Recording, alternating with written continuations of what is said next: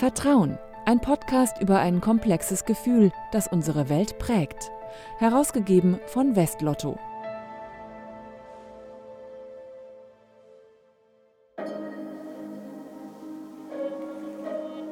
Heute mit Franziska Walser.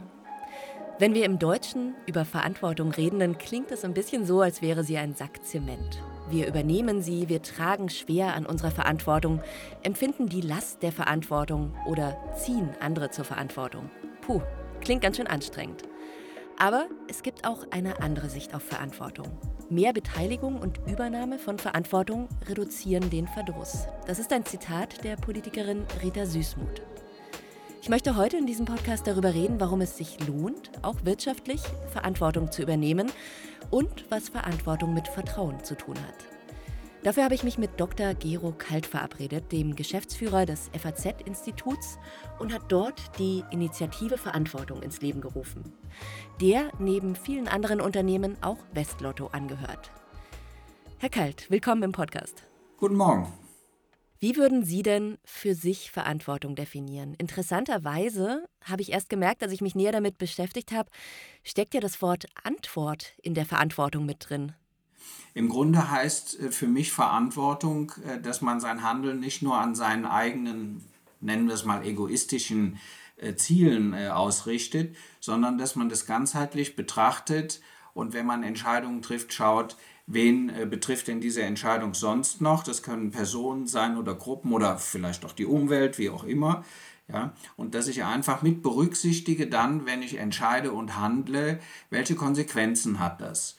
Und das ist natürlich anstrengend, man muss also dann auch andere Positionen einnehmen, aber am Ende des Tages kommen mit äh, verantwortungsvollen Entscheidungen äh, immer bessere Entscheidungen heraus.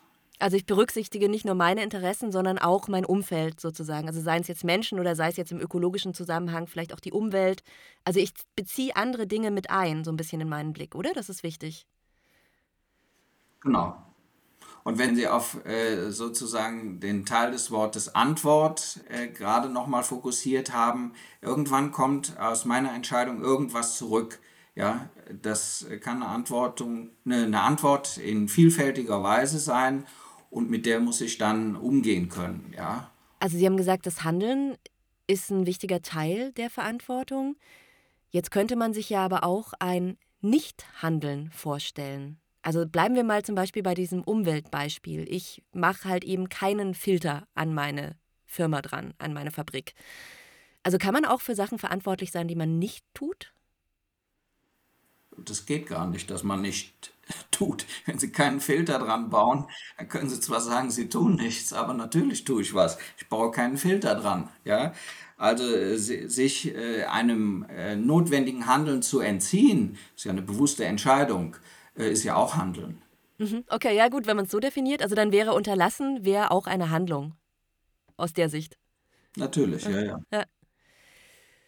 Jetzt gucken wir mal auf den unternehmerischen Kontext. Also ich bin ja da gerade schon so ein bisschen rübergeschwenkt mit dem Fabrikbeispiel. Wenn man da an Verantwortung denkt, dann würde man ja klassisch sagen, Verantwortung habe ich für Mitarbeiterinnen, für Aktionärinnen zum Beispiel. Wäre das so die klassische unternehmerische Verantwortung? Naja, also äh, nehmen wir so einen CEO von einem Unternehmen. Wenn der Entscheidungen trifft, dann hat das Konsequenzen, weil diese Entscheidungen werden in der Regel dann umgesetzt von anderen. Und das hat Auswirkungen dann auf ja, eigentlich alles Mögliche. Das können Mitarbeiter sein, das können Aktionäre sein, das können Unternehmen in der Lieferkette sein, aber das kann auch die Umwelt sein. Davon sind dann wieder andere Menschen betroffen, die da vielleicht äh, leben müssen. Und, und äh, diese Menschen haben eine große Verantwortung natürlich wahrzunehmen jeden Tag. Und die müssen auch irgendwo mit den Konsequenzen äh, dieser äh, Entscheidung, dieser Verantwortung leben. Und wir kommen dann auf einen Punkt, den Sie vermutlich später noch ansprechen, nämlich äh, auf das Thema Vertrauen, das sich ja aus Verantwortung irgendwo ergibt. Inwiefern ergibt sich Vertrauen aus Verantwortung? Es lassen sich keine dauerhaften, seriösen, erfolgreichen Geschäfte machen, äh, ohne dass irgendjemand in das, was ich tue, auch ein gewisses Vertrauen hat. Und sei es in, in das Produkt oder sei es in die Marke oder sei es in das handelnde Management äh, oder in das Unternehmen insgesamt.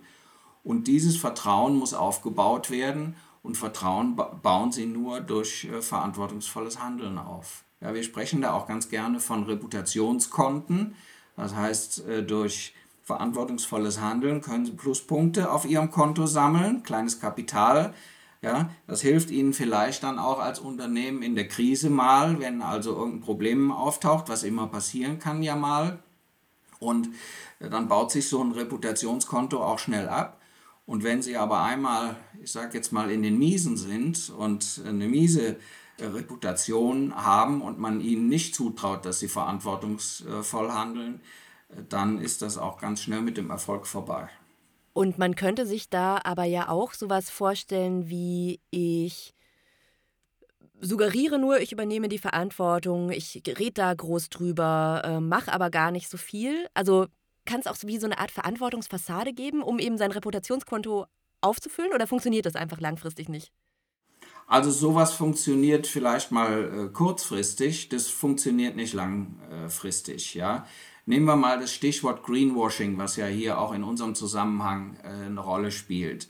Solange sich niemand dafür interessiert und solange das vielleicht nicht so wichtig ist, kommen sie mit Greenwashing relativ leicht durch, sag ich mal. Ja, da bauen sie so eine Fassade auf, wie Sie das gerade äh, beschreiben, und dann schaut niemand genau hin und dann ähm, funktioniert das vielleicht eine Weile.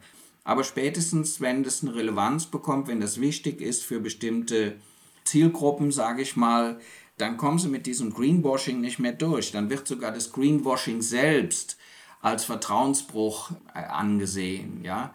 Und das haben ja jetzt im Umfeld von Nachhaltigkeit zum Beispiel inzwischen die Unternehmensvertreter und auch die Politik verstanden. Heutzutage müssen sie dokumentieren, müssen sie nachweisen, müssen sie immer wieder auch ihre Zielgruppen überzeugen, äh, dass sie das ernsthaft betreiben. Ja, ist interessant. Sie haben da ja bestimmt auch so einen gesellschaftlichen Prozess begleitet als Initiative Verantwortung. Also die gibt es ja seit 2010, mehr als zehn Jahre. Und da waren Themen wie Nachhaltigkeit und Diversität, glaube ich, noch lange nicht diese dominierenden Themen, die sie heute in der Gesellschaft sind. Wenn Sie als Unternehmen früher mit Nachhaltigkeit zu tun hatten, dann bedeutete das, da steht Greenpeace vor der Tür oder ist schon auf den Kamin äh, geklettert, hat Transparente ausgerollt und Sie haben die Presse vor der Tür. Ja? Nachhaltigkeit, Umweltthemen waren, ich ne, sage jetzt mal für ein Chemieunternehmen, eigentlich eine Katastrophe. Ja? Das bedeutete immer Krise. Dann kam die Zeit, wo man gesagt hat, wir müssen da irgendwas tun. Ich nenne es jetzt einfach mal die Greenwashing-Zeit. Äh, das war die Zeit, wo man gesagt hat, gut, jetzt müssen wir mal gucken, dass zumindest, wenn wir da am Kamin was ausstoßen, dass das nicht qualmt und man es nicht sieht oder wie auch immer, ja.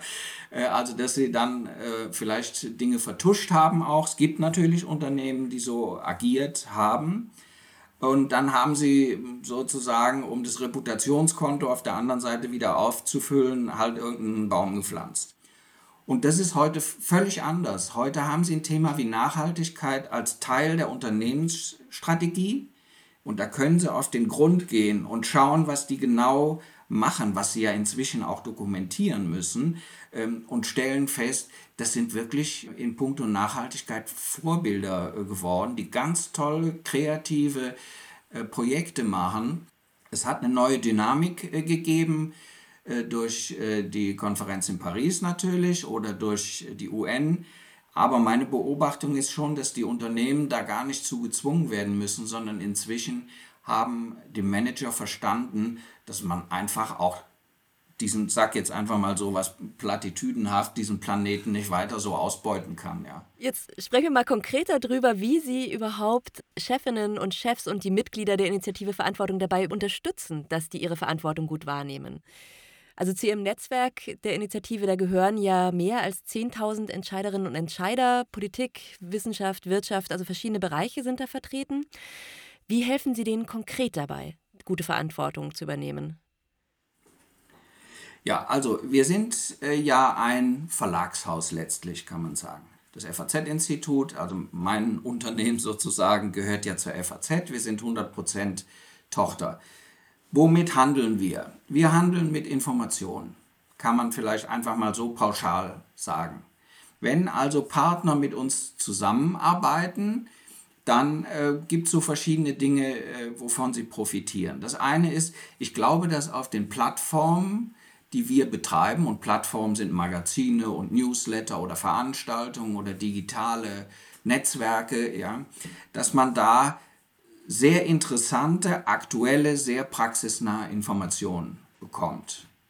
Der zweite Punkt der Initiative besteht aus Vernetzung. Wir bringen Leute zusammen, in erster Linie aus Unternehmen, weil wir auch mit der Initiative Unternehmen ansprechen, die sich mit Themen von Nachhaltigkeit oder CSR, sozialer Verantwortung befassen. Und man wundert sich immer, an was Unternehmen so alles arbeiten und, und was für Projekte es alles gibt, von denen andere lernen können. Und äh, die, die Mitglieder der Initiative, aber auch diejenigen, die ein Interesse haben, also das sind dann 16.000 Personen äh, aktuell, äh, die können sich aktiv auch austauschen äh, über uns. Ja, wir stellen da Verbindungen her und bringen die auf Veranstaltungen zusammen.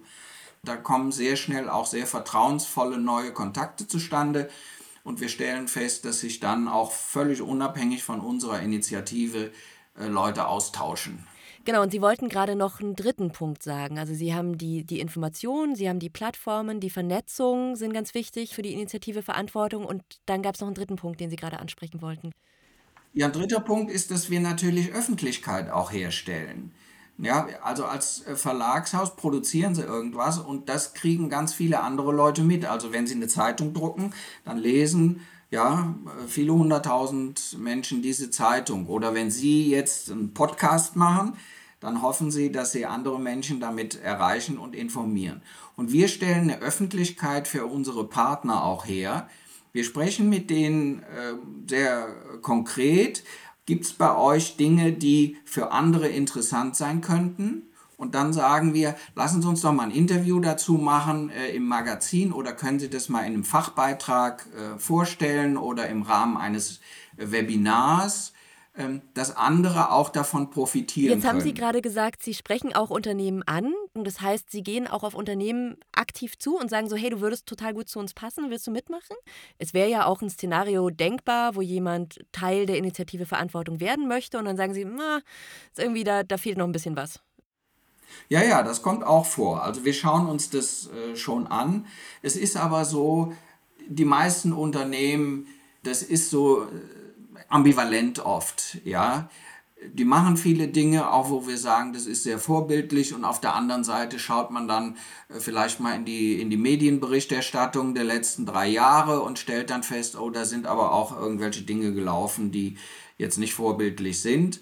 Äh, wir hatten so einen, ich sage jetzt mal einen Rohstofflieferanten, der ist jetzt gerade aktuell aus Osteuropa, ähm, bestimmte Produkte eingeführt hat und dann haben wir uns das näher angesehen und dann haben wir gesagt, nee, den wollen wir eigentlich nicht haben, ja. Gibt's auch. Oft. Ja, weil das ist wichtig, weil wir sprechen ja in diesem, in diesem Vertrauens-Podcast-Kontext und das ist ja auch eine Form von Vertrauen, ne? dass einfach die Mitglieder der Initiative wissen, wir können einander auch vertrauen, weil wir stehen wirklich auf einem Common Ground sozusagen.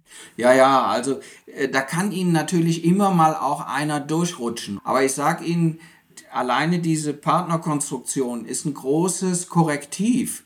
Weil wenn Sie ein Unternehmen dabei haben, wo man sagt, hallo Leute, das geht aber nun wirklich nicht, dann melden sich die Partner und sagen, wir sind hier mit diesem Unternehmen hier äh, zusammen auf einer Seite mit unserem Logo. Äh, das gefällt uns jetzt aber nicht, ja. Und wir schauen uns das dann natürlich an und dann kann es auch sein, dass man Unternehmen rausnimmt. Ja, da geht es ja auch wieder um Vertrauen. Ne? Also es spricht ja auch für Vertrauen, wenn die sich an Sie wenden und Sie dann die Verantwortung auch übernehmen und sagen so, hm, dann gucken wir uns das nochmal an, das Unternehmen. Ne? Ja. Jetzt sind ja Vertrauen und Verantwortung zwei Wörter, die klingen so ein bisschen ähnlich, weil sie ja die gleiche Vorsilbe haben. Hm, sind das denn für Sie auch zwei Begriffe, die zusammengehören, die einander vielleicht bedingen? Naja, das sind zwei Seiten einer Medaille. Äh, wenn Sie nicht verantwortungsvoll handeln, werden Sie kein Vertrauen erzeugen können. Also Vertrauen ist ja etwas, was Ihnen von anderen Menschen entgegengebracht wird. Gibt ja auch den Begriff Vertrauensvorschuss. Ja? Das ist etwas, was andere Menschen Ihnen gegenüber einfach mal einräumen, wo Sie sagen, da lasse ich mich jetzt auf dieses Unternehmen oder auf diesen Menschen äh, und so weiter ein. Das ist eine Sache, die im Kleinen funktioniert, also zu Hause, in der Ehe. Wenn Sie Ihren Partner dreimal belügen, können Sie nicht erwarten, dass der Ihnen beim vierten Mal glaubt. Ja? Und das ist bei Unternehmen genauso. Wenn Ihre Produkte äh, schadhaft sind oder ähm, Dinge enthalten, die in so ein Produkt nicht rein müssen oder wenn Sie Lieferanten haben, die in Bangladesch äh, in einer Kleiderfabrik unter schlimmsten Bedingungen arbeiten, dann müssen Sie auch damit rechnen, dass das publik wird oder irgendwie bekannt wird. Und dann ähm, können Sie nicht erwarten, dass Ihre Mitarbeiter oder Ihre Kunden in Zukunft auf das vertrauen, was Sie sagen. Vertrauen ist die Basis von allem. Ich glaube, das war mal so ein Werbespruch von irgendeinem Unternehmen, vielleicht war es eine Versicherung, ich weiß es nicht mehr. Aber Vertrauen ist die Basis immer für Interaktivität unter Menschen und auch unter Unternehmen mit ihren Stakeholdern. Ja.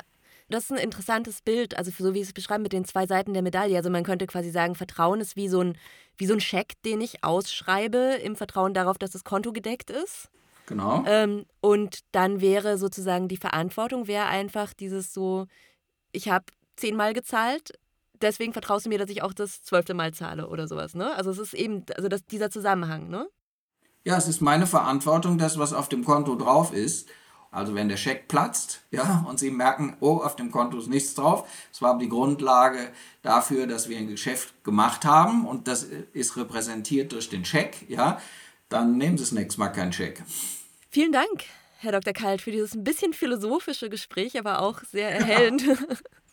Hat aber Spaß gemacht. Vertrauen und Verantwortung. Zwei Wörter, die sehr viel mehr verbindet als die Vorsilbe. Mein Gast im Vertrauen-Podcast war diesmal Dr. Gero Kalt, Geschäftsführer des FAZ-Institut. Mein Name ist Franziska Walser. Ich danke Ihnen fürs Zuhören. Bis ganz bald wieder hier im Vertrauen-Podcast.